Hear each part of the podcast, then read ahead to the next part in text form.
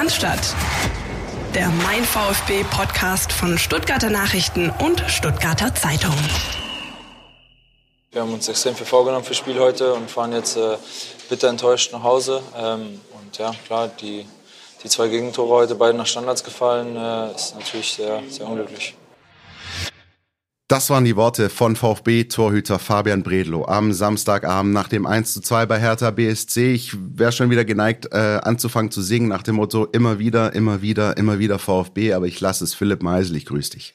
Grüße Retour an dich, Christian. Grüße an euch da draußen und keine Grüße an dieser Stelle an die Herren in dem Brustring-Trikot von letzten Samstag zumindest.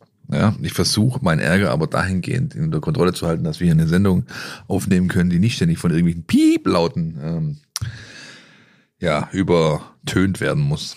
Wir haben einen großen Blog, in dem wir natürlich auf dieses Spiel schauen, weil es, finde ich, sehr viel zu besprechen gibt. Es gibt eine Einordnung der Gesamtsituation, denn auch sonst hat sich im Tabellenkeller einiges getan an diesem vergangenen Spieltag ähm, und das war nicht sehr schön für den VfB.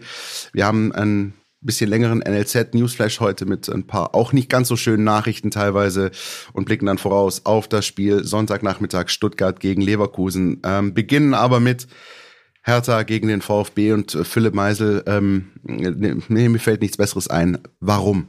Warum? Weil diese Mannschaft ein Qualitätsproblem hat. Ja, und das will zwar keiner hören und das ist dann immer aus in irgendwelche schwarz-weiß äh, Fingerpointing-Diskussionen, aber diese Mannschaft hat ein grundsätzliches Problem und das ist ihre Einstellung zu ihrem, zu ihrem, äh, zu ihrem Beruf, respektive landest du immer wieder am Ende bei der Qualität. Ja, wenn eine Mannschaft über Jahre hinweg ähm, nicht in der Lage ist, in solchen Spielen, diesen berühmten Big Point Spielen zu performen, ja, dann ist das schlussendlich immer in ihrer Qualität begründet.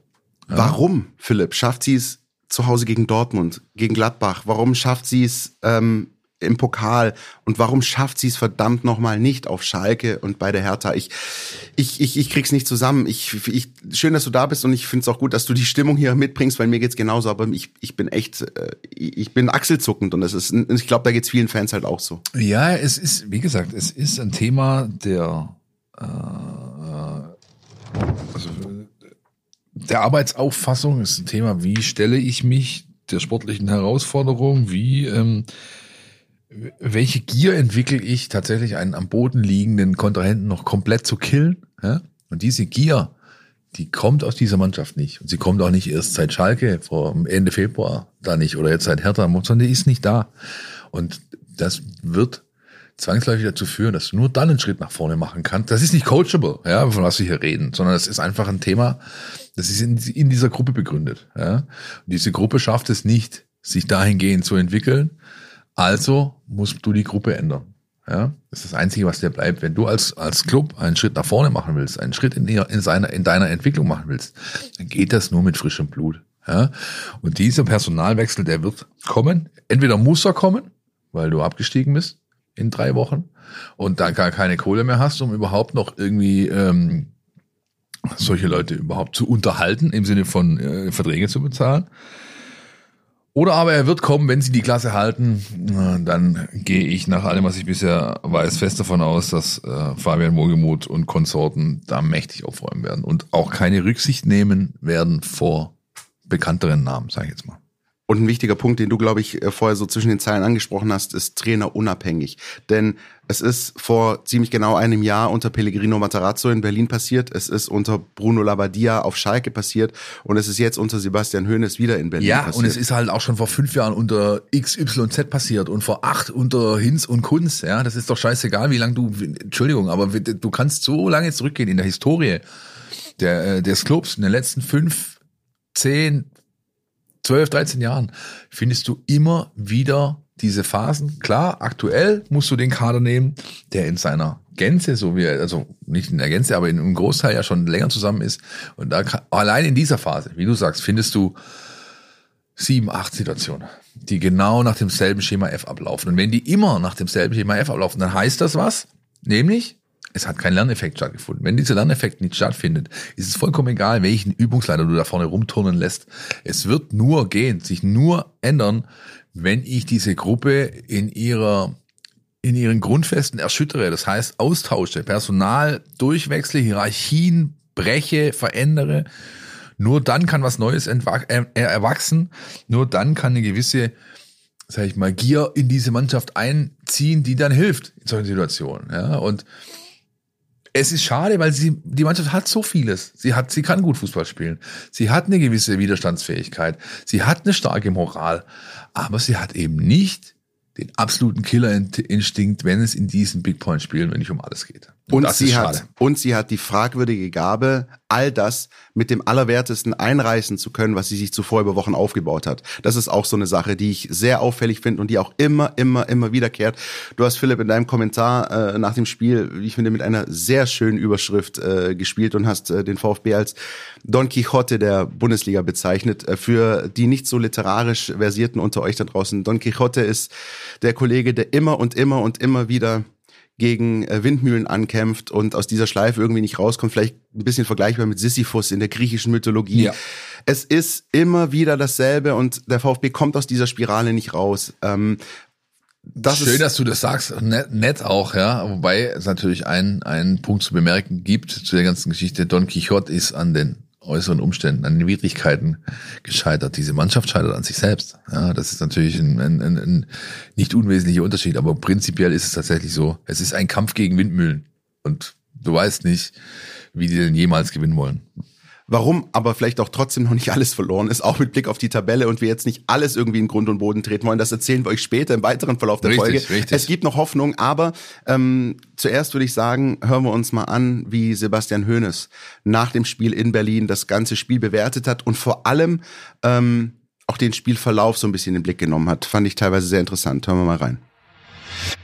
Ähm, wir sind natürlich sehr enttäuscht über die über die Niederlage. Wir haben es verpasst, heute einen, wichtigen Schritt zu gehen. Ähm, nichtsdestotrotz möchte ich meiner Mannschaft äh, heute keinen Vorwurf machen. Die Ausgangssituation war, war anspruchsvoll. Es war kein leichtes Spiel.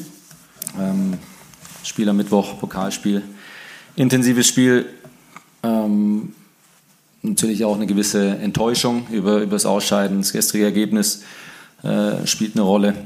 Und dann hatten wir auch noch zwei, drei Spieler, die ausgefallen sind, beziehungsweise ein Spieler, der, der nicht, äh, nicht voll auf der Höhe war. Ich, mir ist wichtig zu sagen, dass das keine, keine Ausreden sind, das sind einfach äh, Situationen, die so ein Spiel beeinflussen und dann brauchst du, und dann komme ich auch zum Spiel, dann brauchst du auch gewisse Spielverläufe und äh, der Spielverlauf war denkbar ungünstig. Ähm, wir hatten die erste Chance durch Seru, wäre enorm wichtig gewesen, hier in Führung zu gehen. Die Hertha geht in Führung durch eine Standardsituation, ähm, ja, wir haben es geschafft, dann noch, äh, noch den, den Ausgleich zu machen. Ich denke auch äh, alles in allem dann, dann verdient. Und dann war eigentlich das Spiel so, wie wir uns das erhofft haben. Wir waren ähm, ja, in, der, in der Kontrolle. Wir hatten äh, die Positionen, die wir, die wir haben wollten. Wir wollten den Gegner eigentlich viel mehr bewegen, als wir es noch am Anfang gemacht haben, um dann über die Außen ins, ins Zentrum zu kommen. Und genau so ist dann auch das, das 1-1 geschehen. Ähm, ja, und dann musst du mit dem 1-1 in die Halbzeitpause gehen und äh, schauen, dass du nicht 30 Sekunden vor der Halbzeit äh, das 2-1 kassierst, wieder nach einer Standardsituation. Und das, das hat es dann schon äh, brutal schwer gemacht, weil die Hertha, und das haben sie auch schon in München gezeigt, in der Lage ist, äh, sehr tief und fleißig äh, zu verteidigen. Und äh, für diese Situationen brauchst du eine, eine, eine gewisse Frische, eine gewisse Klarheit, die wir haben vermissen lassen in den meisten Situationen. Erster Kontakt nicht so gut, falsche Entscheidung und dafür brauchst du eine mentale, eine mentale Frische, die wir in der letzten Konsequenz leider nicht an den Tag äh, bekommen haben. Ja, so war es dann so, dass wir viel investiert haben, auf ein Tor gespielt haben, ähm, auch nichts mehr zugelassen haben, was auch wichtig ist in so einem Spiel, dass da kein Konter mehr äh, das Spiel frühzeitig zumacht, aber wir konnten selber auch nicht die Durchschlagskraft entwickeln, um dann klare Torchancen auch, äh, auch zu, zu bekommen. Ähm, und so steht es am Ende 2-1 und, und äh, für uns ein Ergebnis, das, das wehtut, aber das uns nicht auch umwerfen wird. Wir werden uns vorbereiten ähm, auf, auf, auf Leverkusen, werden das Spiel erstmal natürlich klar analysieren und werden uns dann vorbereiten und werden uns ähm, ja, wieder frischer und, und, und griffiger präsentieren gegen Leverkusen. Dankeschön viele interessante Aspekte, wie ich finde. Auch natürlich mal interessant zu hören, auch wenn wir es uns alle nicht gewünscht haben, wie dieser Trainer klingt nach so einem Tiefschlag, wie er jetzt am Samstag passiert ist. Ähm, zu dem Aspekt, den ich auch sehr interessant fand, auch das Spiel am Freitagabend hat eine Rolle gespielt, würde ich gerne später in unserem nächsten Punkt eingehen, die Lage im Keller. Worauf ich jetzt eingehen würde, Philipp, wäre dieser Spielfilm. Und das ist ja was, was wir auch ein bisschen angesprochen haben. Guck, dass ihr nicht einzeln in Rückstand geratet. Ähm, wenn du da mal hinten liegst, wird's schwierig. Es ist halt wieder passiert, weil der VfB ein Stück weit, ähm, wie ich finde, den Spagat nicht schafft zwischen dem Gegner den Ball überlassen gleichzeitig aber nicht lethargisch sein. Das ist sowas, was mir immer besonders auffällt. Du hast ja vorher auch als taktische Marschroute, egal wo es gehört, dass kannst der Hertha den Ball geben, viel wissen die damit nicht anzufangen. Das heißt aber nicht, dass du wie das Kaninchen vor der Schlange um den eigenen Fünfer stehen musst und die Hertha auch zum Tore schießen einladen. Und das ist halt das, was sie gemacht haben, unter anderem in Person von Borna Sosa, der zwei äh, Standards verursacht hat, die beide zu den Toren geführt haben und äh, wie dann eins zum anderen kommt. Dann liegst du eins 0 hinten. Ähm, durch natürlich Mark Oliver Kempf, dein Player to watch, da kriegst du nachher noch einen über, über die Mütze dafür, aber ähm, ja. ähm, kommst wieder zurück. Ähm, schießt das 1-1 durch Gerassi und hast, glaube ich, genau in der Phase, das hat auch ähm, Sebastian Hoeneß gesagt, genau in der Phase, so sagen wir zwischen 30. und 45. war der VfB irgendwie da, wo er sein wollte. Spielt taktisch, hatte Kontrolle, hatte den Ball, hatte so ein bisschen die Fäden in der Hand.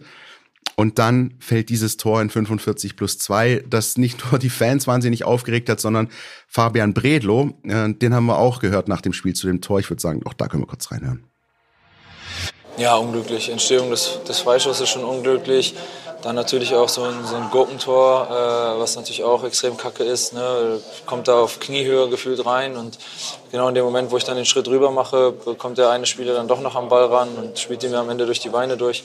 Äh, mit ein bisschen mehr Glück äh, springt er vielleicht irgendwie an meinen Oberschenkel oder Arsch oder keine Ahnung was und geht nicht ins Tor. Äh, ja, war natürlich ein, ein, sehr unglücklicher Zeitpunkt, aber wir sind eigentlich dann gut aus der Halbzeit rausgekommen. Ähm, Haben es aber, wie gesagt, nicht geschafft, uns äh, für den Aufwand mit Ball dann am Ende auch zu belohnen. So, das ehrt den Fabi, dass er da, wie gesagt, kein Blatt vor den Mund nimmt. Äh, ist eine saudumme Situation. Ich glaube, für Torhüter richtig eklig.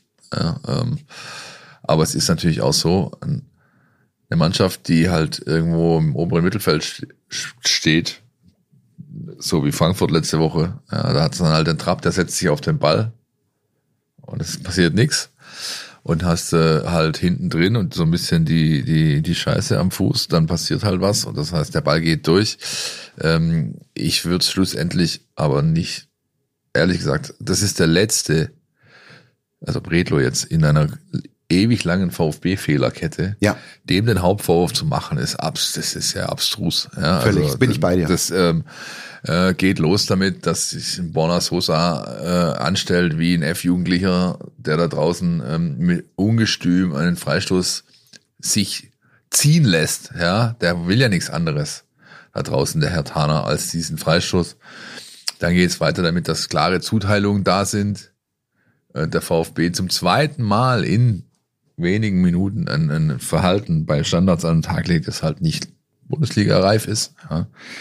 Ähm, und äh, dann steht am Schluss irgendwo der Fabi Bredlo, der diesen Ball durch die Beine bekommt. Ja. Ähm, ich meine, wenn eine Mannschaft wie Hertha BSC in dieser Bundesliga-Saison bisher, äh, keine Ahnung, ich habe eine Statistik gelesen, es waren knapp, äh, knapp 200 Standards, also Freistöße. Das 1-0 war, war das erste Eckball, Tor nach einer Ecke. Genau. Und die machen mit, mit ihrem, keine Ahnung, mit ihrer 148. Ecke ihr erstes Tor und mit ihrem knapp, keine Ahnung, 200. Standards ins, insgesamt machen sie dann noch ein zweites. Äh, ich kann mich noch an ein Spiel erinnern, wann war es, war es nicht in der Hinrunde sogar? Oder letzte Saison, ich weiß nicht, als, als Plattenhart drei Vorlagen gibt. Ja, das war, glaube ich, auch. Und solche Sachen, das ist dann halt, das ist coachable, das ist von einer Mannschaft, die Bundesliga spielt, äh, muss das zu verhindern sein. So. Und wenn ich das nicht hinbekomme, dann muss ich mich nicht wundern, dass ich gegen eine Mannschaft wie Hertha, die, da hätte das berühmte schämische Muckesäckele gereicht, um die komplett in sich zusammenfallen zu lassen. Ja? Und wenn du das halt nicht, nicht bringst, dann äh, muss ich nicht wundern, dass du am Schluss ohne alles dastehst, so wie es jetzt in Berlin passiert ist. So, und dann kommen wir zu etwas, das irgendwie nicht enden wollte und wo man irgendwie keinen Ausweg drin sah, was furchtbar anzusehen war und irgendwie einen den Samstagnachmittag so richtig perfekt gemacht hat und das war die gesamte zweite Hälfte in meinen Augen. Es gab solche und solche Stimmen. Wenn man sich in der Halbzeitpause unterhalten hat, auch mit Freunden, mit Kollegen, dann war die einen sagen so, die anderen so. Die einen haben gesagt, ja, die kommen schon noch, die sind widerstandsfähig, die schießen auch noch ein zweites Mal einen Ausgleich. Ich gebe es ehrlich zu, und bin traurig darüber, dass ich recht hatte, aber ich hatte sofort dieses Gefühl, dieses 2-1 wird der Endstand bleiben, weil irgendwie irgendwas gefehlt hat, ähm, dass der VfB beispielsweise beim Spiel in Bochum hatte. Und übrigens, Klammer auf, wenn ich das nochmal sagen darf, weil auch viele gefragt haben, ja, wieso haben sie es dann in Bochum geschafft, aber in Berlin nicht? Ganz einfach. Der VfL Bochum war nicht so am Boden wie die Hertha. Das war ein Gegner, der eher auf Remis gehen konnte, der aus Erfolgserlebnissen kam. Und der VfB war wiederum die Mannschaft, die eigentlich wie die Hertha am Samstag war, nämlich am Boden, nicht mehr viel zu verlieren und die einfach dann den Dreier holen muss. Deswegen sind die Spiele Bochum und Hertha nicht miteinander vergleichbar. Klammer zu. Zurück zur zweiten Hälfte in Berlin das war ein Geschiebe, 70 Prozent Ballbesitz hin und her, aber es hat mich einfach fatal an das Spiel in Berlin von dem Jahr erinnert. Vielleicht nuancenmäßig besser, aber im Kern war es einfach dieses, wir können hier noch 38 Stunden stehen und spielen, die, der, der Ball wird nicht mehr ins Tor gehen. Das Ding geht 2-1 aus. XG-Werte 0,04 zu 0,19. Wahnsinn. Ja, 0,19 VfB. Ähm, Paul Dardai der saß in dieser Pressekonferenz in den Katakomben des Olympiastadions und hat sein breites Grinsen auf dem Gesicht gehabt, weil er genau wusste, so gut ist schon lange kein Plan von mir mehr aufgegangen. Ja. Ja, nämlich dem VfB die Pille hinlegen, hinten zwei Vierer rein, massiert um eine Strafraum stehen und lass sie doch mal machen. Die finden, die finden eh nicht, die finden kein Mittel gegen uns. Der, der bringt Genau so einen. Mittelstädt, der einfach nur als Zerstörer da ist, der einfach aber im Zweifel auch jeden Ball gewonnen hat. Also ich will nicht wissen, wie viele Ballgewinne Maximilian Mittelstädt im zweiten Durchgang da auf seiner Seite hatte. Das war frappierend. Der ist einfach nur eingewechselt worden mit dem, mit dem Ziel, mit der Maßgabe, zerstör ihr Spiel. Und Ja. er hat's geschafft. Natürlich, natürlich. Und das ist das, das ist ähm, ja dann halt genug gegen den VfB, der diesen Punch nicht hat äh, und gar nicht entwickeln kann, wenn er den Ball hat. Der VfB ist eine Mannschaft, die Punch entwickeln kann, aber nicht, wenn er den Ball hat. Ja, diese Mannschaft braucht dann Umschaltfußball, sie braucht viel Raum vor sich, sie braucht ähm, ja einen Gegner, der der will, der es versucht, ja, aber eine Mannschaft, die sich hinten reinstellt, damit nimmst du ja auch die ganzen Sportskameraden aus dem Spiel, den Silas und so weiter. Also, den kannst du sofort auswechseln. Den hättest du eigentlich sofort auswechseln können. Weil du, du brauchst, das wird nicht funktionieren, ja. Der Spieler hat auch da, das will keiner hören, er hat Probleme mit der Bundesliga, wird er auch immer haben. Das ist kein, es ist kein Bundesligaspieler, ehrlich gesagt, ja. Dafür ist er in, in bestimmten Kernkompetenzen, die so ein Spieler braucht, zu schwach. Aber was er halt ganz sicher nicht kann, ist gegen den massierten Abwehrriegel anspielen oder anrennen. Der Mann braucht Platz. Und wenn er den Platz nicht hat, nimm ihn runter und wechsel, änder was. Ja, versuch, versuch dann ja, einen Spieler zu bringen, der ja nicht so veranlagt ist wie eben Katompa. Und das ähm, ja, ist dann halt auch nicht passiert. Ja, Hönes hat nur drei Wechsel ausgeschöpft von fünf, die er hätte machen können, wäre vielleicht noch was drin gewesen. Ja, ist natürlich jetzt Kaffeesatzleserei ein Stück weit. Fakt ist, ähm, man kann dem Trainer nicht attestieren, alles, absolut alles ausprobiert zu haben. Und wer auch ein Stück weit sinnbildlich für den VfB in den vergangenen Jahren steht, das hat übrigens auch ein Philipp Meisel am Wochenende aufgeschrieben, das ist der Sportsfreund, formerly known as Superman 007, Borna Sosa, der ebenso zwischen Himmel und Hölle wankt, äh, offensiv seine Akzente setzt, aber dann tatsächlich ziemlich oft in solchen Spielen äh, nicht nur unsichtbar ist, sondern die kapitalen Fehler verursacht, die zu den Gegentoren führen. Und Borna Sosa hat sich sehr ausführlich nach dem Hertha-Spiel geäußert in den Katakomben des Olympiastadions.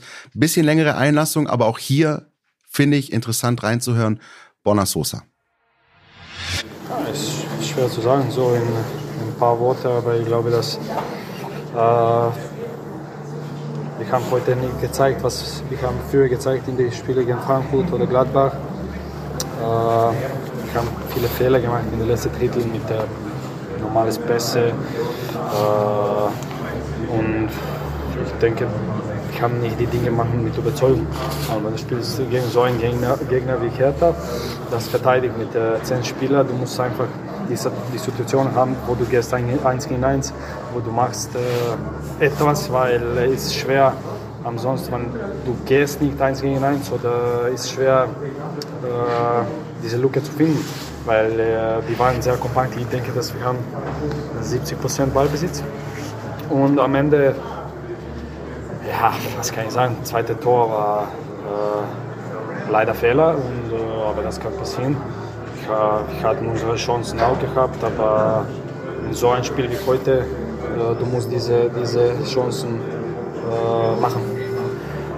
Meine Meinung ist, dass wir haben Spieler, das spielt besser, wenn die haben mehr Platz, als wenn wir spielen gegen äh, Gegner wie Gladbach, wie Frankfurt, die, die äh, wollen auch attackieren. Dann gibt es viel mehr Platz äh, da hinten de, die Kette. Und wenn wir spielen gegen so einen Gegner wie Hertha, das verteidigt mit zehn Mann, ich habe niemals Probleme. Und äh, normalerweise, ich, ich kann nicht direkt sagen, warum, aber äh, das ist Fakt, glaube ich. Und äh, ich denke, dass wir mussten über das reden, weil äh, wir sind nicht in einer guten Situation, auf jeden Fall, aber wir sind auch nicht in die schlechteste Situation, weil wir sind zwei Punkte hinter der Schalke und äh, Schalke hat sehr, sehr schwer die letzten drei Spiele. Also die spielen Bayern und Leipzig auswärts und Frankfurt nach Hause. Also deswegen, wir müssen zusammenbleiben äh, und äh, probieren als mehr Punkte nehmen in den letzten drei Spielen.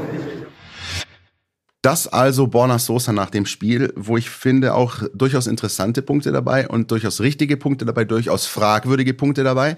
Ähm, er hat immerhin ganz klar detektiert und das finde ich auch in Ordnung, dass man das auch in der Deutlichkeit anspricht. Der VfB hat spieltaktisch offensichtlich Probleme gegen diese Mannschaften, die sich hinten reinstellen.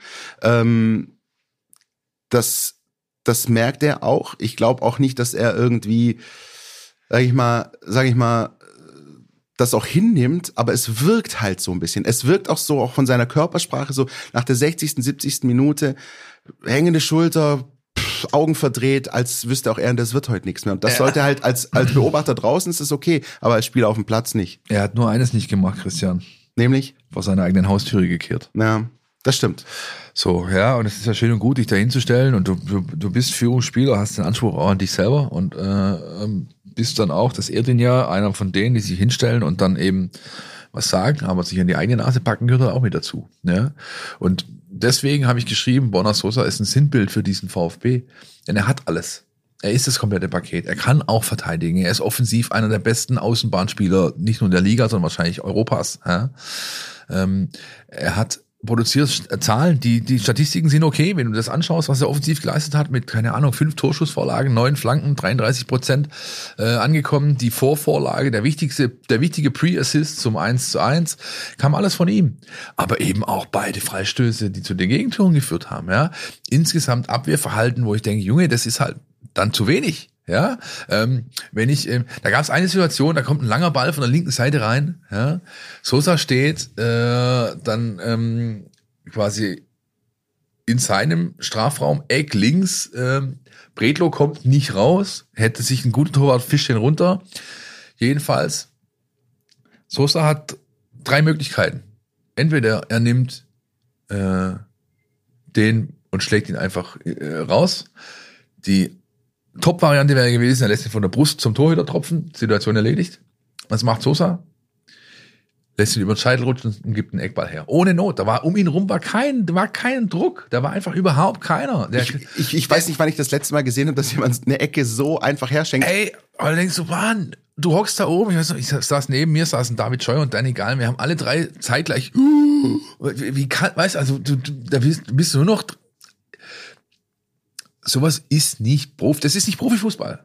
Punkt. Ja? Da gibt's auch nichts, da gibt's keine zwei Meinungen. Das hat, das ist nicht Profifußball. So macht man das nicht. Und übrigens auch, selbst wenn dir die Statistik, und das kann ich mir sogar bei ihm vorstellen, weil wir wissen, das ist ein sehr reflektierter Kerl, selbst wenn die Statistik irgendwie im Hinterkopf rumwandert nach dem Motto, die Hertha reißt nach Ecken nix, selbst dann muss ich diese Ecke und darf ich diese Ecke so einfach nicht hergeben. Aber viel, viel, viel, viel krasser noch, tatsächlich viel krasser als, die Ecke sieht wahnsinnig dämlich aus. Aber viel krasser fand ich einfach noch dieses Foul in der 45. wo du weißt, wo du weißt, wir sind dran, wir, wir sind hier im Fahrersitz 1-1, wir haben gerade das Ergebnis, das uns mehr passt.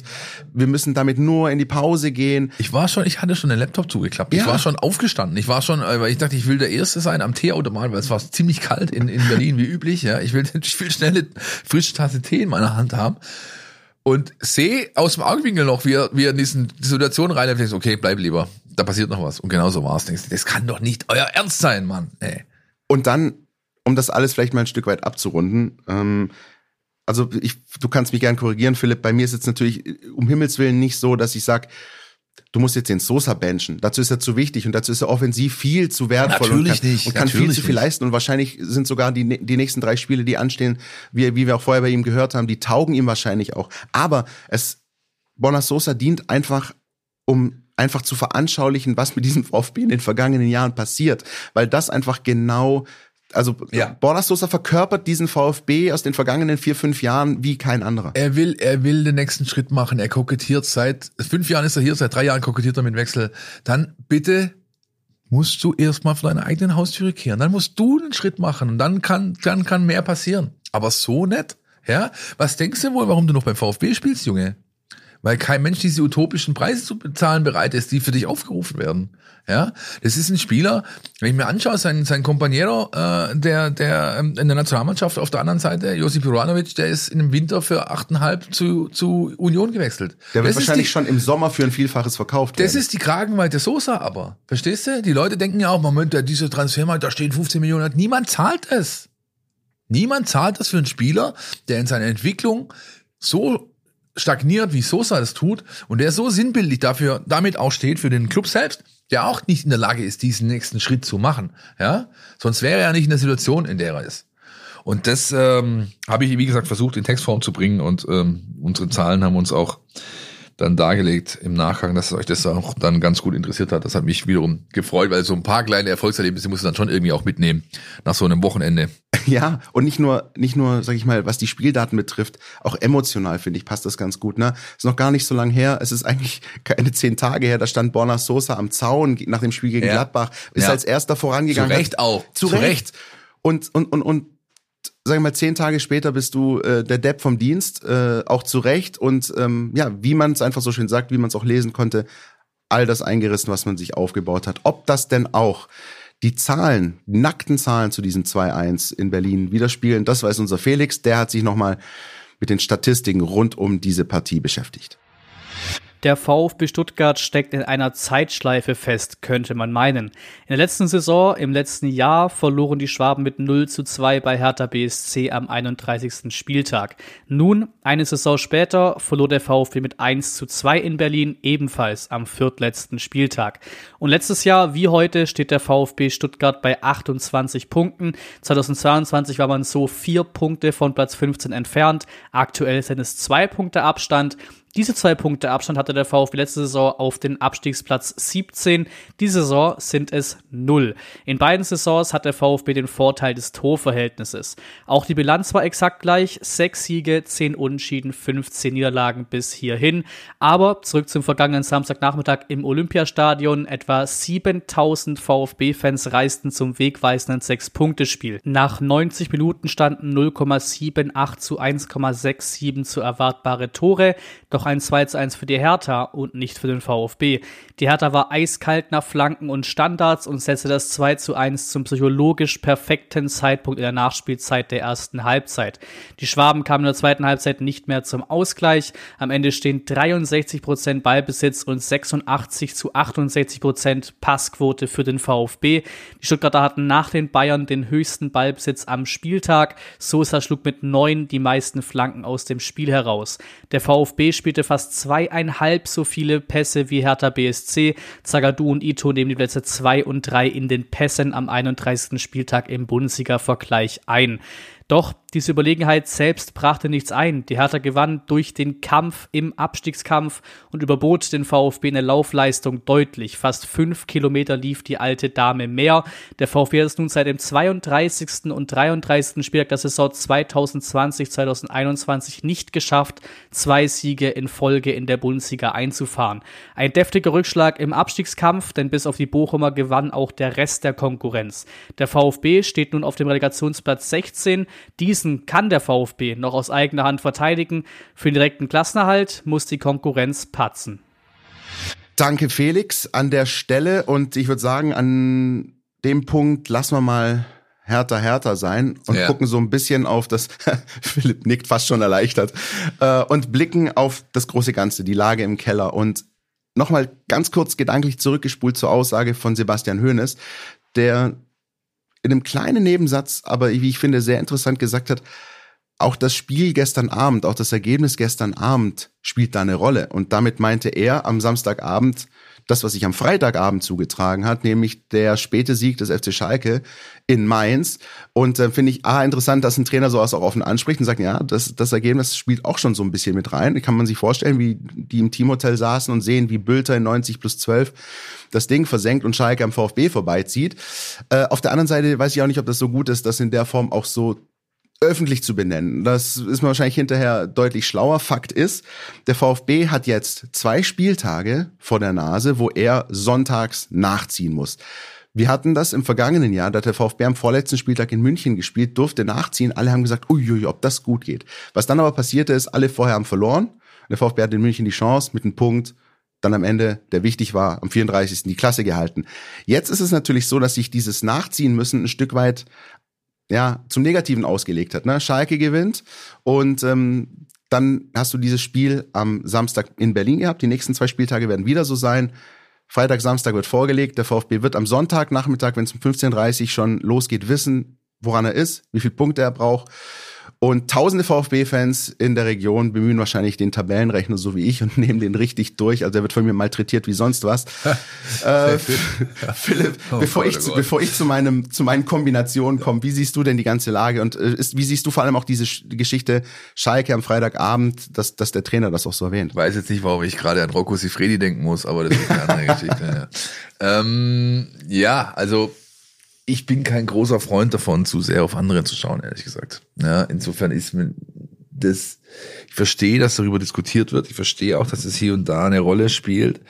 Ähm, ich verstehe nicht, dass man das Thema zu groß macht. Du musst jetzt in den letzten Spielen, die du hast, musst du in Tunnel, Scheuklappen auf, alles ausblenden. Es ist irrelevant. Es zählen nur diese dreimal 90 Minuten, die du noch hast. Und äh, die Gegner, die du da bespielen musst. Was auf anderen Plätzen los ist, muss dir egal sein, ja, weil damit auch ja, hast, strahlst du ja was aus, äh, was auch irgendwie dann nicht nur nach innen wichtig ist, sondern auch nach außen. Es ist, äh, es ist uns egal, was ihr macht. Ja? Wir müssen unsere Hausaufgaben erledigen. Und die Hausaufgaben heißt, ähm, der VfB braucht vier, besser fünf Punkte aus diesen drei Spielen. Ja? Und ähm, in, vor dem Gesamtkontext fand ich es auch sehr überraschend und auch nicht clever. Da bin ich deiner Meinung, dass Sebastian Hoeneß dieses Fass völlig unnötig aufgemacht hat da mit der Aussage. Ich glaube auch, das ist ein bisschen untergegangen. Keiner hat es so wirklich aufgegriffen. Mir ist es direkt an dem Samstagabend sofort aufgefallen, als er das gesagt hat. Ja, das gestrige Ergebnis spielt auch irgendwie mit rein. Ähm, und ich kann es tatsächlich irgendwie rein menschlich nachvollziehen. Ja? Ähm, und ich glaube, jeder, der sich nicht damit beschäftigt, was die anderen machen, der werfe den ersten Stein.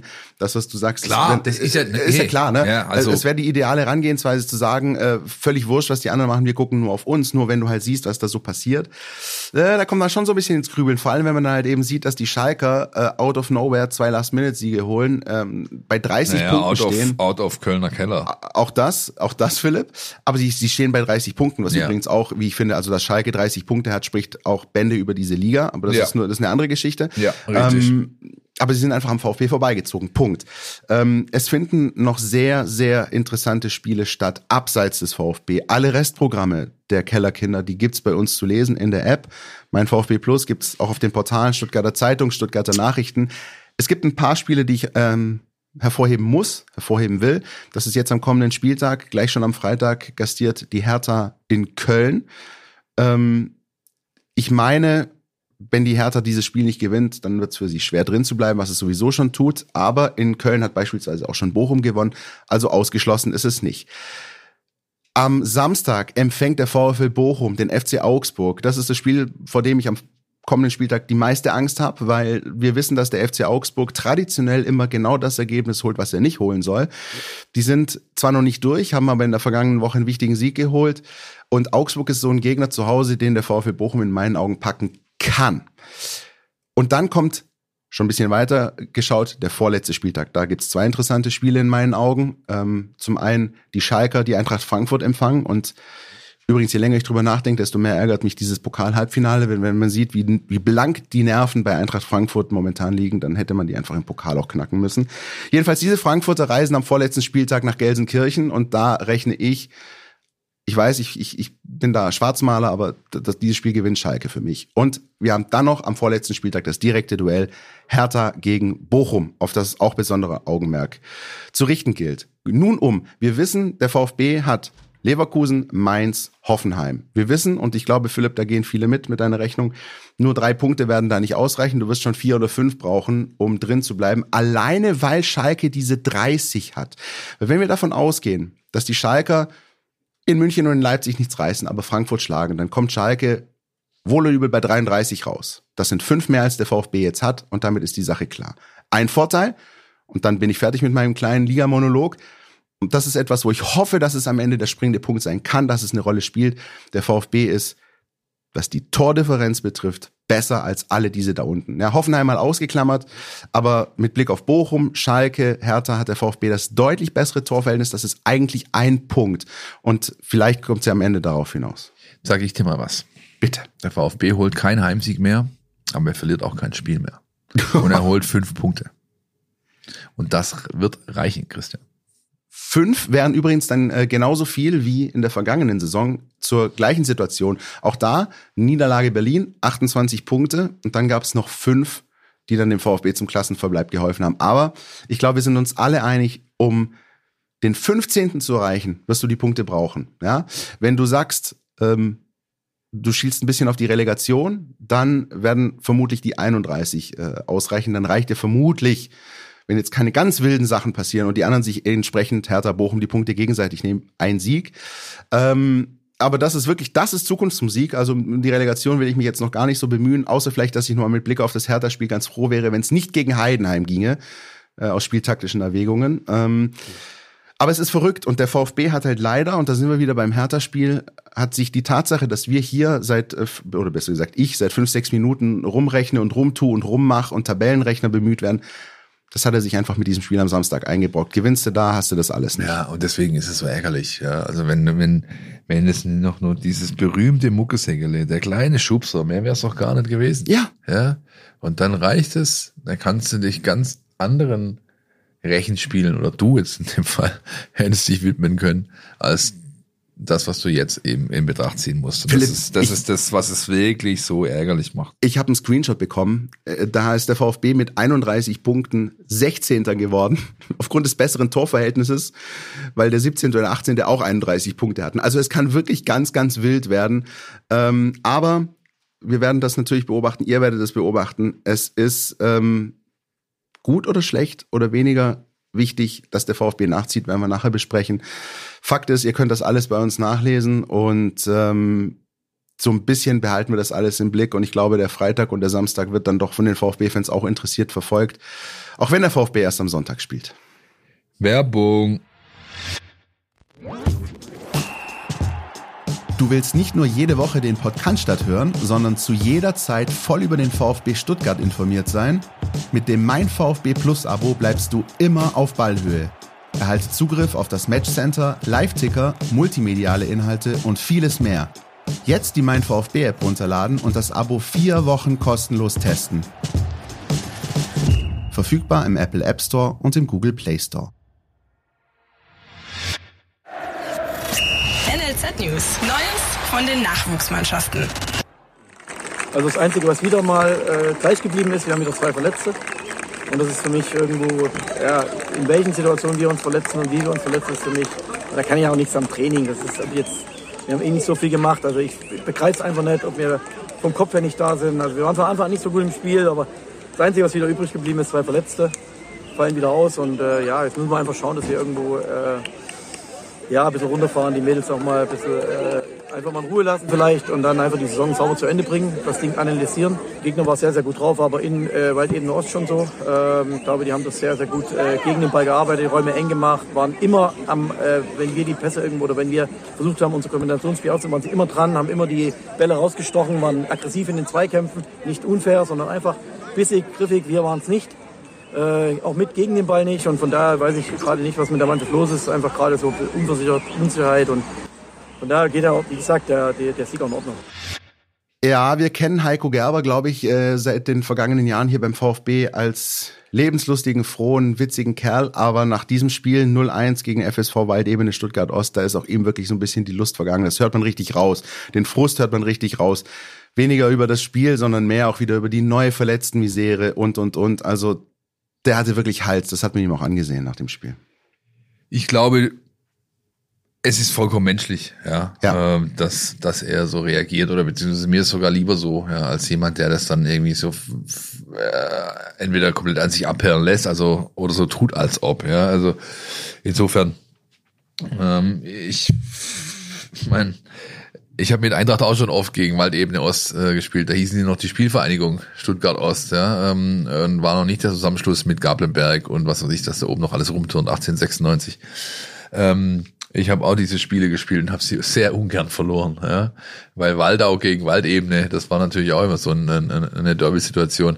Das ist jetzt natürlich ein völlig anderes Level und äh, ähm, aber niemand verliert gern ein Stadtderby, ja, äh, vollkommen egal, äh, was das für die Tabellensituation aussagt. Ich glaube, für die Mannschaft und so schätze ich nach allem, was ich bisher in Erfahrung bringen konnte, auch ein, ist gut beraten, damit jetzt das sauber zu Ende zu bringen, ja, und dann durchzuschnaufen, sacken lassen und währenddessen im Hintergrund schon ordentlich äh, zu schrauben an einem breiteren Kader. Der muss vor allem in, den, in, der, in der Spitze breiter werden. Ja? Denn wenn dir halt zwei, drei wirkliche Stützen ausfallen, was immer passieren kann, durch schwer, äh, schwer schwere Verletzungen wie Kreuzbandrisse, dann solltest du die halt irgendwie kompensieren können. Und das hat der Kader nicht gekonnt. Deswegen ging jetzt hinten raus, äh, geht ihm jetzt die Puste aus. Das ist aber überhaupt nicht schlimm. Das gehört zum Fußballsport dazu. Das gehört auch dazu, wenn man lernen möchte. Ja, wollte gerade sagen. Dann ja. ist es sogar besser so, ja, weil nur durch Schmerz oder schmerzende Niederlagen lernst du wirklich im Sieg, im Erfolg lernt man am allerwenigsten, macht eher Fehler. Insofern ist das schon fast eine gute Ausgangslage für die kommenden Aufgaben meiner Ansicht nach. Kurzfristig geht's dann für die VfB-Frauen weiter am Sonntag 15 Uhr auswärts bei TSV Amikitia Vierenheim. Und was den Lerneffekt äh, angeht, Philipp, da können die Frauen tatsächlich so ein bisschen rüberschielen zum VfB 2. Denn wie ich finde, hat dieser VfB die U21 genau diesen Lerneffekt im Vergleich zur Vorsaison hinbekommen. In einer Situation früher, in der man so ein bisschen vielleicht so an der, an der Kante zum bisschen Kriseln beginnt, die Kurve zu kriegen, das hat der VfB 2 geschafft. Das ist in der vergangenen Saison dann so ein bisschen wirklich mehr als dahin geplätschert, sah auch eine Zeit lang nicht gut aus. In den vergangenen Wochen hat der VfB da echt gute Ergebnisse geholt und somit gezeigt, dass er aus dem, was in der vergangenen Saison passiert ist, gelernt hat, oder? So ist es, so ist es, auch wenn natürlich ein Gegner wie Fulda Lehnerns äh, dir in die Karten spielt ein bisschen. Das ist jetzt nicht die alleroberste, alleroberste Regal, aber das waren halt auch Gegner dabei wie Offenbach auswärts. Klar. Ja, insofern kann man dieses Fazit schon ziehen und es ist schön für die Jungs und zumal es auch für einige wirklich dann darum geht, wie geht's jetzt weiter, ja. Das sind natürlich, sag ich mal, Kaderfüller dabei, wie in äh, Rilin Hetemi und so weiter, wo die Verträge auslaufen, aber das sind halt auch Jungs dabei, die könnten eigentlich mindestens dritte Liga spielen, wie Kudala, wie Wolf. Ja, für die geht's alle um die neuen Verträge.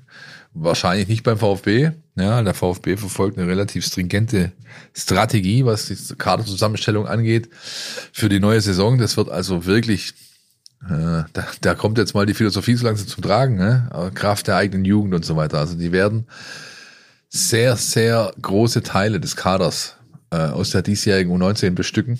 Ja?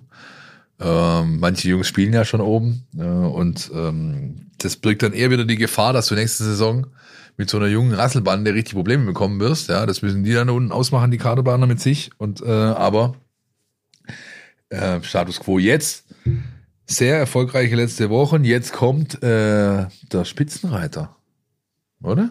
Philipp, also es gibt ja so drei Lieblingsbegriffe, die ich hier in diesem Podcast nenne. Okay. Ja? So, okay was, Fuggerstädter und dann? Fuggerstädter ist der richtige, ist der erste. Der zweite ist natürlich Gemengelage. Ja, natürlich, natürlich. Und der dritte, den, der kommt viel zu selten, aber den kann ich jetzt endlich bringen. Ich weiß ihn.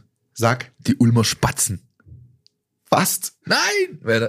Was dann? das Zünglein an der Waage. Oh, hervorragend. Denn okay. eben jenes Zünglein an der Waage ist der VfB bei den Ulmer Spatzen am Ja. Sonntag 14 Uhr. Da geht's auswärts zum SSV Ulm 1846 Fußball. Warum der VfB das Zünglein an der Waage ist? Naja, ganz einfach deswegen, weil tatsächlich im Aufstiegsrennen ein echter Dreikampf entbrannt ist, der ziemlich spannend ist in der Regionalliga. Also wer darf aufsteigen in die dritte Liga? Da ist Ulm Spitzenreiter. Zudem reist der VfB. Da sind aber noch äh, Steinbach und Hoffenheim 2, die da auch noch ein äh, gewaltiges Wörtchen mitreden. Und äh, ich meine, dass es für den VfB 2 sogar auch nochmal gegen Steinbach geht im weiteren Verlauf. Insoweit ähm, hat der VfB da schon auch ein Stück weit äh, was beizutragen, wenn es darum geht, wer aufsteigt. Und äh, Ich meine nicht, ich weiß, dass sie das zumindest ohne Thomas Castanaras machen werden, denn der junge Mann hat sich ein Mittelfußbuch zugezogen. Leider auch in so einer Schwellensituation. Für ihn gab es Interessenten aus der zweiten Liga. Laie wäre wahrscheinlich, wahrscheinlich gewesen. Nächster Sprung dadurch möglich. Jetzt hat er eine Situation, wie sie auch Lee Eckloff hatte, ja, äh, der ähm, fast zwei Jahre gebraucht hat, um so einen Mittelfußbruch zu überwinden. Ich hoffe für Thomas, äh, dass es schneller geht und dass er schneller wieder zur alten Form zurückfindet. Ähm, wird auf jeden Fall die Vorbereitung verpassen. Drei bis vier Monate Ausfallzeit sind das Minimum, was man rechnet. Das heißt, wenn es gut läuft, kann er irgendwann im September wieder einsteigen. Das Daumen sind gedrückt. Daumen sind gedrückt und das sind echt bittere Nachrichten, weil wir hatten ja auch in den vergangenen Wochen von ihm gesprochen. Er war wirklich on fire. Er war wirklich auch Matchwinner für den VfB 2 in den vergangenen Wochen, hat häufig dieses entscheidende 1-0 geschossen, war richtig im Flow und ja, manchmal, manchmal ist es halt einfach auch echt mies. So, U17, U19, Hauptrunde der sogenannten Sonderspielrunde. Die U17 hat Werder Bremen äh, mal kurz in der Luft zerrissen. 6 zu 1 zu Hause. Ähm, ganz, ganz starkes Spiel von Markus Fiedler, seinen Jungs. Äh, da auch schon Spieler aus der U16 dabei gewesen, die dann im kommenden Jahr erst regulär U17 spielen werden.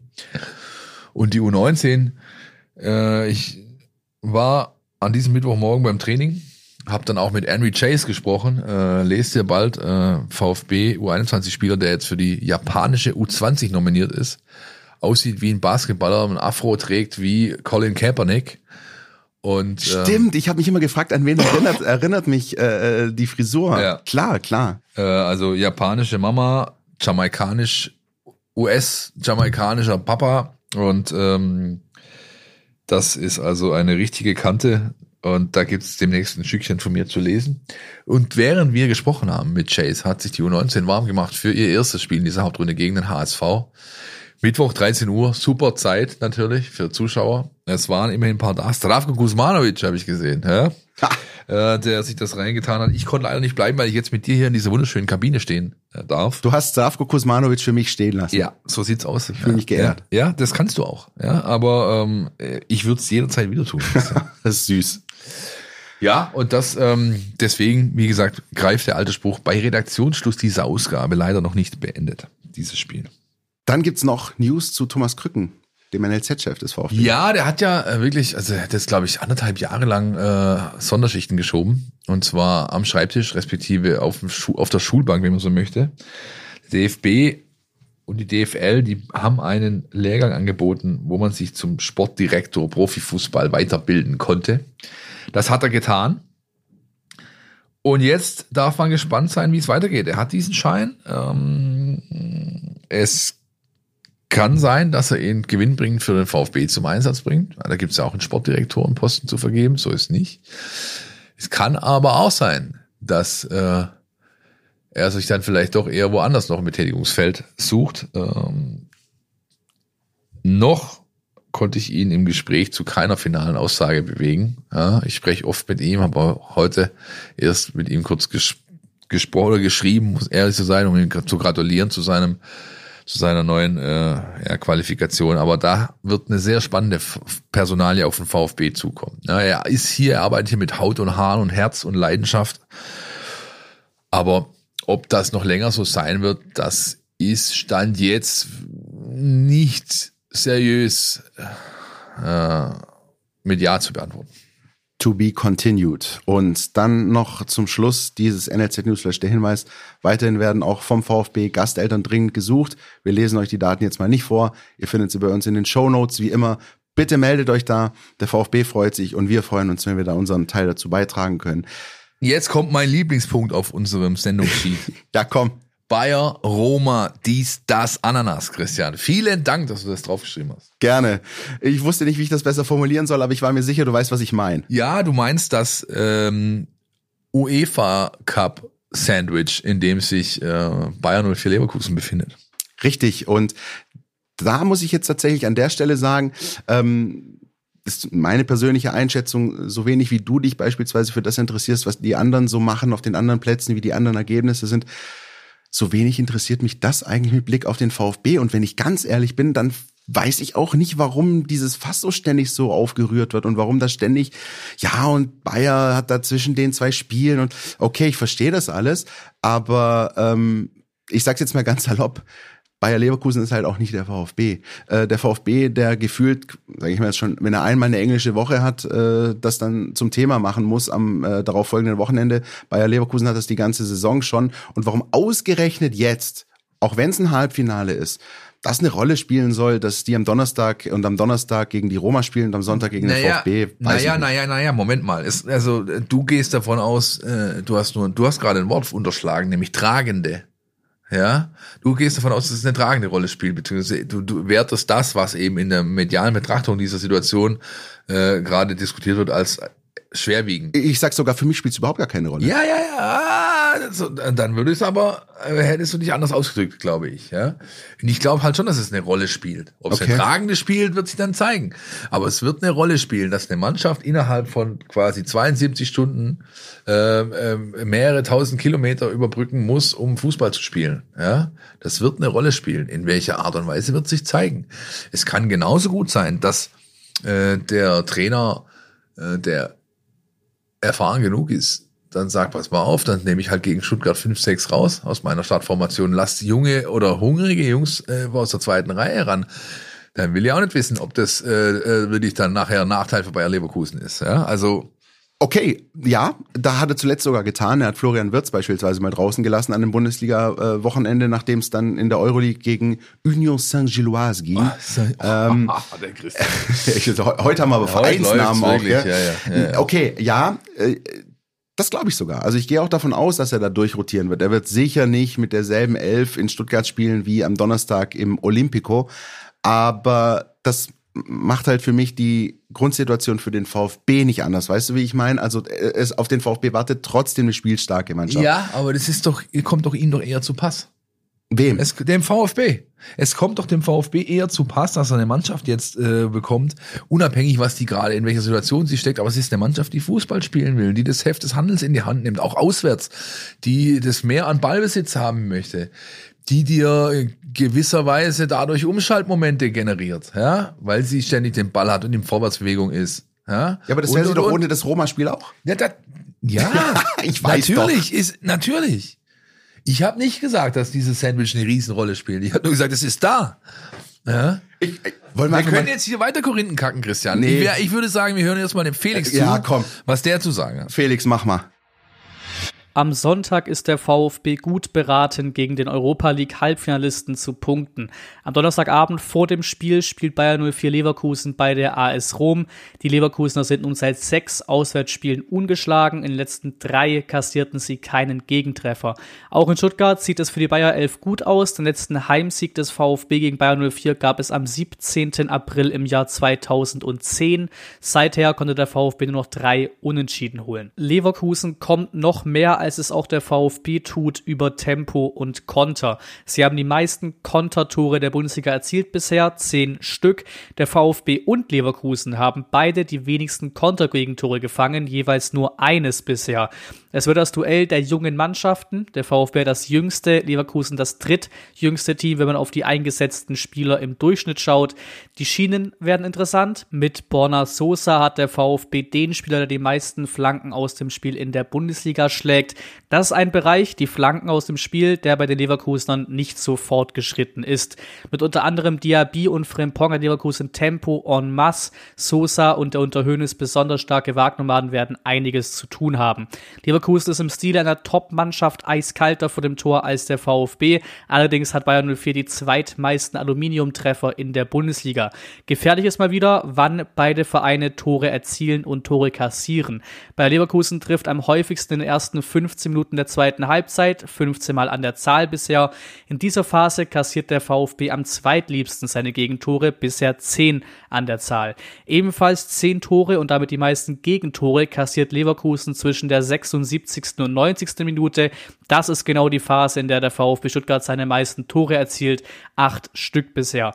Sagen wir so, die Konkurrenz sollte im besten Fall patzen und beim VfB und den 13 Jahren ohne Heimsieg gegen Leverkusen sollte der Fall eintreten, dass Statistiken dafür da sind, um gebrochen zu werden.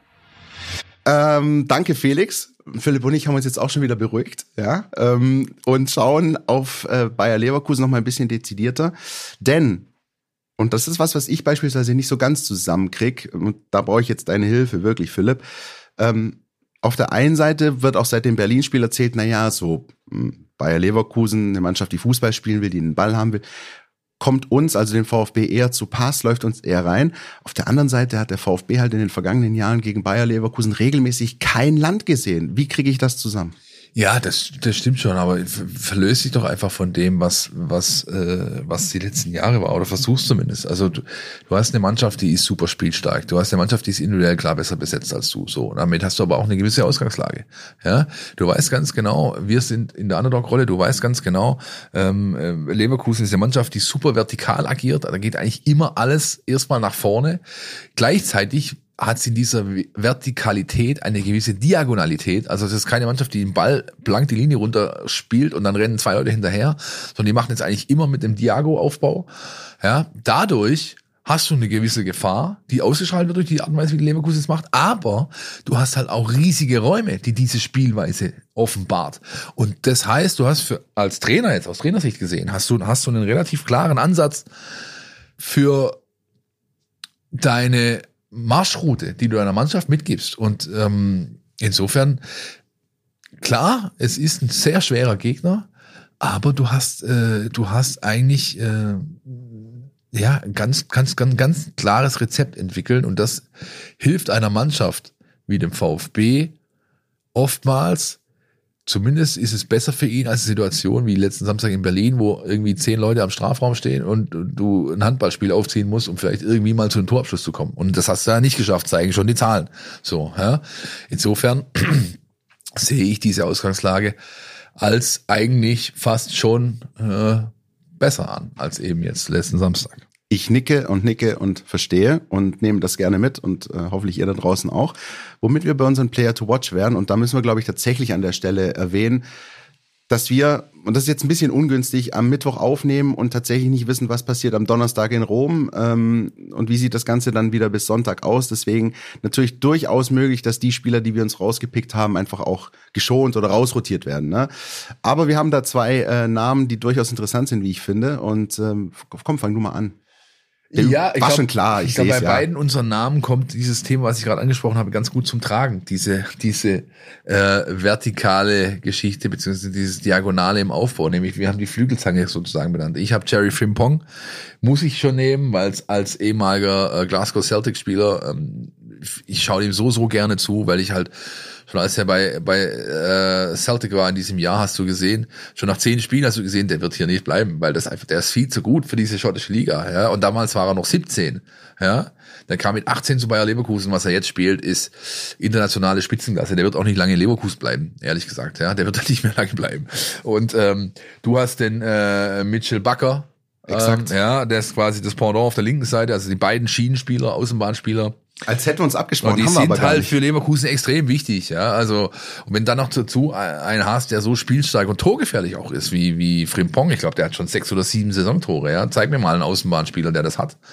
Und, und, ähm, das ist ja also irgendwo auch dann, liegt ja auf der Hand, dass wir diese beiden Spieler nennen, finde ich zumindest. Ja, und ich finde vor allem auffällig, wie, wie torgefährlich beide sind. Also Ja, ja. auch, auch Bakker, der äh, entscheidende Bakker, Tore geschossen hat, auch eben in der Europa League, äh, der dann dafür gesorgt hat, dass sie jetzt eben im Halbfinale stehen. Der Äh, übrigens komplett abgeschrieben war, Ja. ehe äh, Xabi Alonso da überhaupt angefangen hat. Ja, der war eigentlich schon, da war, hieß es schon Fehleinkauf von PSG damals geholt. So, was willst du mit dem? Kannst du weitergeben, ja?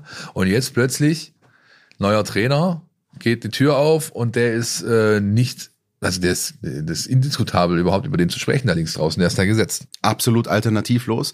Und ähm, aber was macht das, für, wenn wir gerade diese Flügelzange uns rausnehmen und sagen, das sind die Spieler, auf die es besonders zu achten gilt? Was heißt das für den VfB im Umkehrschluss? Das heißt für den VfB im Umkehrschluss, dass Borna Sosa zeigen kann, ob er wirklich ein Paket hat, das ganze Paket, ja, weil der wird ordentlich zu tun bekommen. Der Frimpong kann mit ihm Dinge anstellen, dass man am besten dem Herrn Sosa von der Seitenlinie einen Kompass zuwirft, damit er die Kabine wieder findet in der Halbzeitpause, ja. Ähm, Und dasselbe gilt auf der anderen Seite für Joscha Wagnermann, ja, wobei ich Wagnermann, Backer, finde ich ein ähnlich, ein gut passendes Matchup. Das sind beides relative Büffel, ja. Äh, Und wer ähm, Joscha Wagnermann zuletzt zugeschaut hat beim Fußballspielen. Ja, und der hat äh, vielleicht auch dann meinen Text gelesen, den ich noch nach dem Nürnberg-Spiel, glaube ich, über ihn geschrieben habe. Der ist angekommen.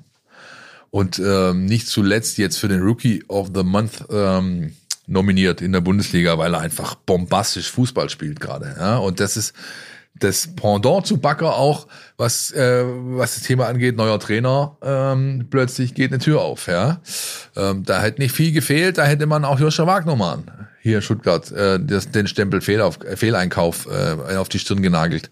Jetzt ist das Gegenteil eingetreten, das ist gut so. Wird für mich mit Abstand das spannendste Duell ähm, am Sonntag und ich glaube, da wird schon einiges geboten sein. Und ich bin auch sicher, es wird ein temporeiches Spiel. Es wird wieder, wir hatten ähm, gegen Gladbach so ein bisschen Sommerfußball-Vibes, wir hatten gegen äh, Hertha, wie du gerade gesagt hast, teils handballartige Spielszenen. Das jetzt am Sonntag wird wieder was völlig anderes. Ja, Also ich habe die ganze Zeit nur darauf gewartet, dass irgendjemand Markus Bauer am Kreis anspielt. Also, ja, aber das ist mir leider nicht passiert. Nee, ist nicht passiert. Aber ähm, was oder noch Paul Drucks oder so. Ja, solche, solche, naja. Stefan Kretschmer. Ja. Ähm, das war noch Zeiten. Aber bevor wir jetzt äh, hier zum Handball-Podcast werden, ähm, wissen wir, dass aus Personalsicht beim VfB der Einsatz von Dinos Mavropanos weiterhin mehr als fraglich ist oder hat sich da noch was getan? Eher nicht, ne? Ja, nee, da tut sich nichts. Der wird das Spiel gegen Leverkusen verpassen, hat heute nicht trainiert. Ähm, der äh, Sebastian Hönes hat stattdessen Luca Bazzoli und Peter Reinhardt äh, aus der U19 hochgezogen. Auch eine sehr spannende Personalie, ein Riesenbüffel, äh, Rastamähne wie ähm, Tingeltangel Bob so ein bisschen. Ja? Also er ein, ähm, kam vor zwei oder drei Jahren aus Fürth zum VfB und ist mittlerweile auch äh, Junioren-Nationalspieler, glaube ich. Ähm, zumindest hat er ein, zwei Einsätze gehabt. Muss ich nochmal nachgucken. Aber jedenfalls ist er ein Spieler, der eben dann äh, vielleicht, wenn auch nur auf der Bank, mithelfen kann, Dinos Mavropanos zu kompensieren. Vielleicht aber hat äh, Sebastian Hoeneß ein bisschen mehr äh, Vorahnung gehabt als wir, denn beim Training hat Daxo Sagadu ordentlich eine abbekommen. Kniebeschwerden vom Platz gehumpelt. Äh, die erste Information, die wir bekommen haben, noch hieß zwar alles halb so wild, ja, aber wie wild es dann wirklich ist, wird man erst erfahren, wenn Sebastian Hönes in der Pressekonferenz, die am Freitag wohl stattfinden wird, gefragt wird, wie sieht's denn aus mit Dan Axel Sagadu? Ja, und das wäre natürlich super bitter, wenn du äh, dadurch dann auch von deiner Dreierkette abrücken musst. Du, wenn du nur noch zwei fitte Innenverteidiger hättest mit Ito und An- Anton, kannst du nicht Dreierkette spielen. Das wird nicht gehen. Ja? Und ähm, deswegen äh, wäre es schon ganz gut, wenn der Sportskamerad Zagadou ähm, fit wäre für das Duell gegen Bayer Leverkusen am Sonntag. Definitiv, definitiv. Sonst müsstest du natürlich anfangen zu würfeln. Immerhin Anta Karasor kehrt zurück nach seiner Gelbsperre.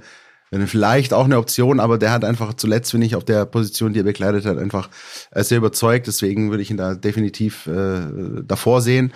Ähm, werden wir alles sehen, beobachten, lest ihr natürlich wie immer bei uns in der App, äh, auch natürlich mit Blick auf die Pressekonferenzen und, und, und, und mit Blick auf die anderen Spiele der Konkurrenz. Ich habe schon erwähnt, die Hertha spielt am Freitag, äh, Schalke spielt am Samstag, Bochum spielt am Samstag und dann halt eben der VfB am Sonntag mit äh, einer größeren Erkenntnis darüber, wie es in der Tabelle aussieht. So sieht's aus. Und ich kann jedem von euch nur empfehlen, falls ihr es nicht schon längst getan habt, holt euch eine Karte. Geht da rein, geht da rein, ja, ähm, unterstützt diese Mannschaft. Wenn ihr das nicht könnt, dann geht in die Pinte eures Vertrauens. Ja. Am Samstag, am Sonntag zählt's, Leute. Ja. Und das geht halt nur, wenn man den zwölften Mann, den berühmten, hinter sich hat. Und es ist auch egal, wo der steht. Idealerweise natürlich im Stadion, aber auch wenn es irgendwo anders ist. Jetzt ist äh, Zusammenhalt, Arschbacken zusammen, Kneifen, Brust raus. Das ist jetzt die Situation. Ja, da gilt es jetzt drei Spiele lang durchzugehen gemeinsam und dann wird das auch am Ende mit dem Klassenverbleib belohnt. Boah, da kann ich jetzt nichts mehr dazu sagen. Da würde ich sagen, äh, das belassen wir jetzt einfach, lassen so stehen.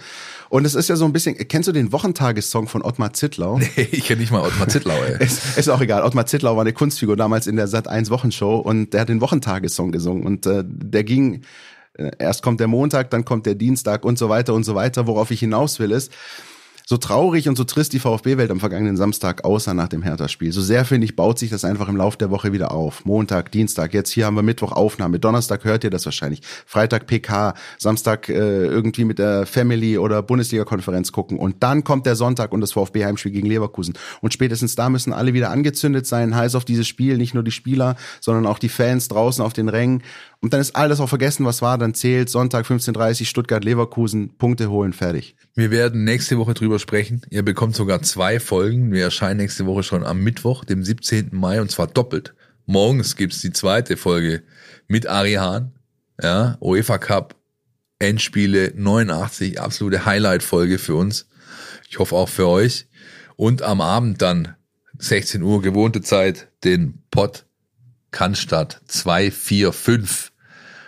Und wir gucken drauf, wie sich der VfB am Wochenende geschlagen hat und was dann für ihn ansteht. Das letzte Wort aber, Christian, das hat wer? Das hat der Trainer des VfB Stuttgart, denn der fasst nochmal zusammen, wie die Situation ist, worum es geht und was als nächstes ansteht. Bis nächste Woche. Wir haben alle Chancen. Ähm, wir sind aktuell 16. was äh, Relegation bedeutet. Und wir haben noch äh, drei Spiele, davon zwei Heimspiele. Äh, aus meiner Sicht alle Chancen, um die Klasse zu halten. Podcast Der Mein VfB Podcast von Stuttgarter Nachrichten und Stuttgarter Zeitung.